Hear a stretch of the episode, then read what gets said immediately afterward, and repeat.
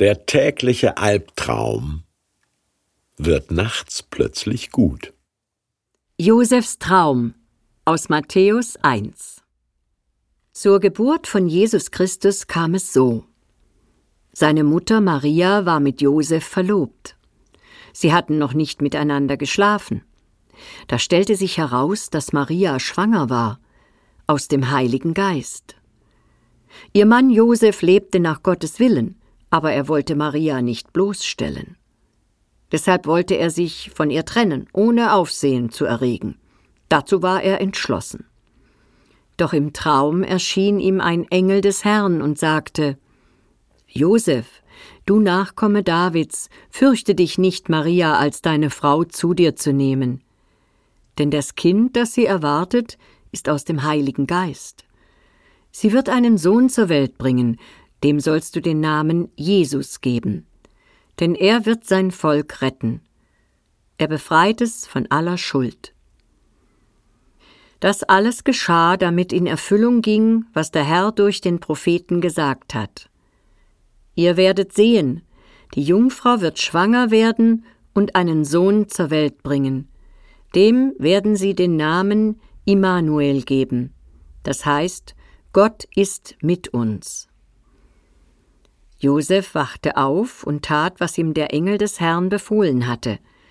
Er nahm seine Frau zu sich, aber er schlief nicht mit Maria, bis sie ihren Sohn zur Welt brachte. So, so, deine Verlobte ist schwanger, aber sie weiß nicht warum. Vom Pollenflug vielleicht? Man hört doch förmlich, was die Kunden des Schreiners Josef gespottet haben. Auch der Rat seiner Freunde ist naheliegend. Maria lügt. Du bist ein gehörnter Mann, also mach Schluss mit ihr. Je dramatischer, umso weniger Verdacht fällt auf dich selbst.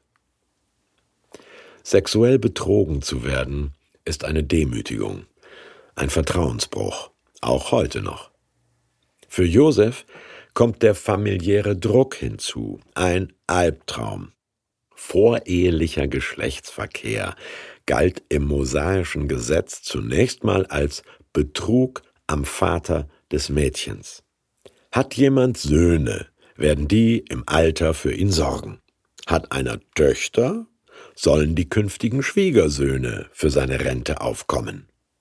Deshalb gab es und gibt es in vielen Völkern heute noch den Brautpreis, die Altersvorsorge der Brauteltern. Hat aber bereits ein Unbekannter mit der Tochter geschlafen, vorehelich eben, oder springt einer der beiden Verlobten vom Eheversprechen ab, ist diese Rente futsch. Es ist zum Davonlaufen, denkt Josef.